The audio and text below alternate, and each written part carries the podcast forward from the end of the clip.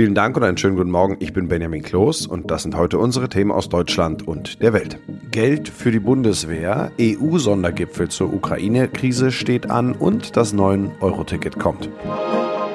Die Regierungskoalition und die Union haben sich auf Details des geplanten 100 Milliarden Euro Sondervermögens für die Bundeswehr geeinigt. Die Gespräche über eine Änderung des Grundgesetzes und über ein Gesetz zur Finanzierung der Bundeswehr seien erfolgreich beendet worden. Das teilten die Vertreterinnen und Vertreter der Koalition und der Union mit. Uli Reitinger berichtet aus Berlin. Vor allem die Rüstungsfirmen haben auf die Einigung gewartet, denn jetzt können sie endlich zusätzliches Personal einstellen und Materialien einkaufen und mit dem Bau der benötigten Schiffe und Militärfahrzeuge beginnen. Die Ampelkoalition musste die Union mit ins Boot holen, denn sie will das Sondervermögen ins Grundgesetz schreiben, um an der Schuldenbremse vorbei Kredite aufnehmen zu können. Und das geht nur mit den Stimmen von CDU und CSU. Das Sondervermögen soll, so wie von der Union gefordert, einzig und allein für die Bundeswehr ausgegeben werden und nicht zum Beispiel auch für Maßnahmen gegen Cyberkriminalität. Die Staats- und Regierungschefs der EU-Staaten wollen heute, an diesem Montag, bei einem Sondergipfel in Brüssel über den Ukraine-Krieg beraten. Thema der Gespräche werden unter anderem die weitere Unterstützung für die Ukraine sein und die Pläne, sich mit Milliardeninvestitionen möglichst schnell unabhängig von russischen Energieträgern zu machen. Sarah Geiserde berichtet aus Brüssel. Auf der Agenda hier in Brüssel stehen auch mögliche Maßnahmen gegen die hohen Energiepreise und die Zusammenarbeit der EU im Bereich der Sicherheit und Verteidigung. Zur Lage in der Ukraine soll per Video der ukrainische Präsident Zelensky dazu geschaltet werden. Der hat schon angekündigt, dass er mit Kanzler Scholz und den anderen Staats- und Regierungschefs über seine Forderung sprechen will, Russland als Terrorstaat einzustufen. Auch die Pläne für ein europäisches Ölembargo gegen Russland sollen Thema sein. Dieses Vorhaben sorgt seit Wochen für Streit in der EU. Die EU-Kommission hat dazu einen Kompromissvorschlag vorgelegt. Das Bus- und Bahnfahren wird ab dieser Woche in Deutschland vorübergehend deutlich günstiger. Ab Mittwoch kann man mit einem 9-Euro-Ticket für je einen Monat im Juni, Juli und August Land auf Land ab den Nah- und Regionalverkehr nutzen. Das Billigticket sorgt allerdings auch für Diskussionen. Zum Beispiel darüber, ob der ÖPNV nicht dauerhaft günstig werden müsste, um mehr Menschen zum Umsteigen zu bewegen. Wie günstig ist der öffentliche Nahverkehr eigentlich in unseren Nachbarländern? Wie gut ausgebaut das Netz und wie fleißig werden die Öffis genutzt? Darüber sprechen wir mit Bettina Fisser in den Niederlanden, Claudia Wächter in Italien und Matthias Röder in Österreich. Hier in den Niederlanden ist der öffentliche Nahverkehr sehr gut geregelt. Es gibt ein Ticket für alles, die OFI Chipcard. Und damit kann man Bus, Bahn, Metro, Zug fahren. Und das im ganzen Land, ob in Maastricht, Amsterdam oder Groningen. Es gibt auch eine Art Bahncard, mit dem man im Zug 40 Prozent weniger bezahlt. Vor allem Züge werden sehr viel genutzt für die Fahrt zur Arbeit oder Uni. Das Netz ist auch sehr gut ausgebaut. Intercities fahren etwa im 10 bis 15 Minuten Takt.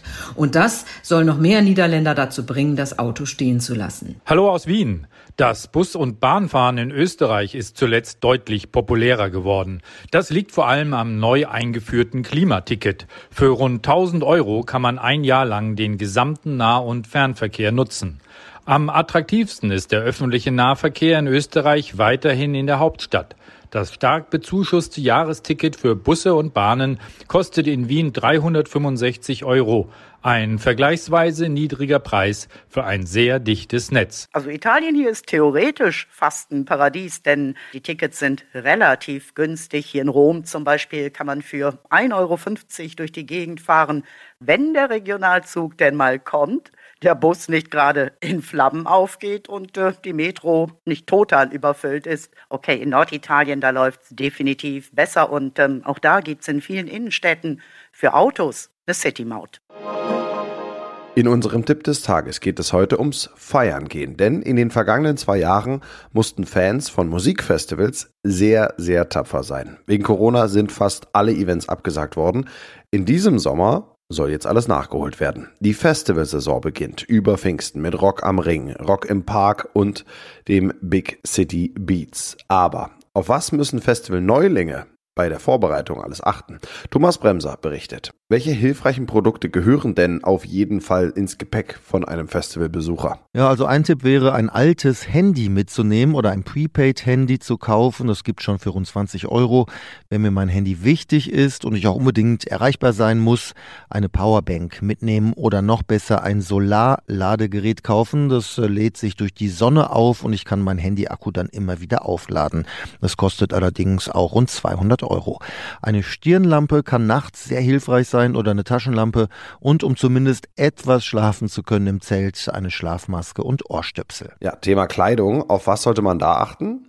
Ja, das ist ja echt eine gute Tradition, ne? Sauwetter auf Festivals, da sollte ich mich immer drauf einstellen und Gummistiefel einpacken, regenfeste Kleidung, besser schwarze als weiße, eine leichte Outdoorjacke, die Wasser abweist und für den Fall der Fälle ein paar Ersatzklamotten im Auto lassen, falls alles im Zelt nass werden sollte bei Starkregen.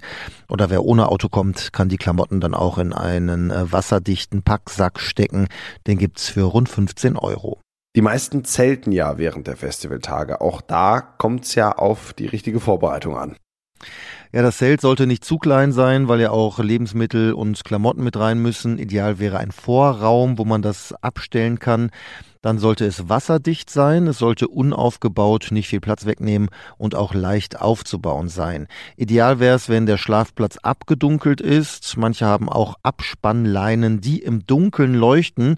So kann ich mein Zelt nachts gut erkennen. Das ist ja generell so ein Problem, sein Zelt unter Hunderten wiederzuerkennen.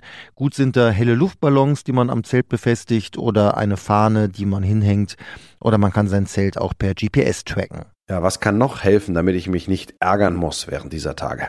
Ja, zum Beispiel ein Schloss fürs Zelt, dann Gefrierbeutel, um bei Regen Handy und Bargeld reinzupacken, Sonnencreme, Müllsäcke, Klopapier und Desinfektionsspray. Immer gut sind Pflaster und Tapeband, wenn mal was kaputt geht am Zelt. Und, das habe ich auch ganz oft gelesen im Internet, Kondome.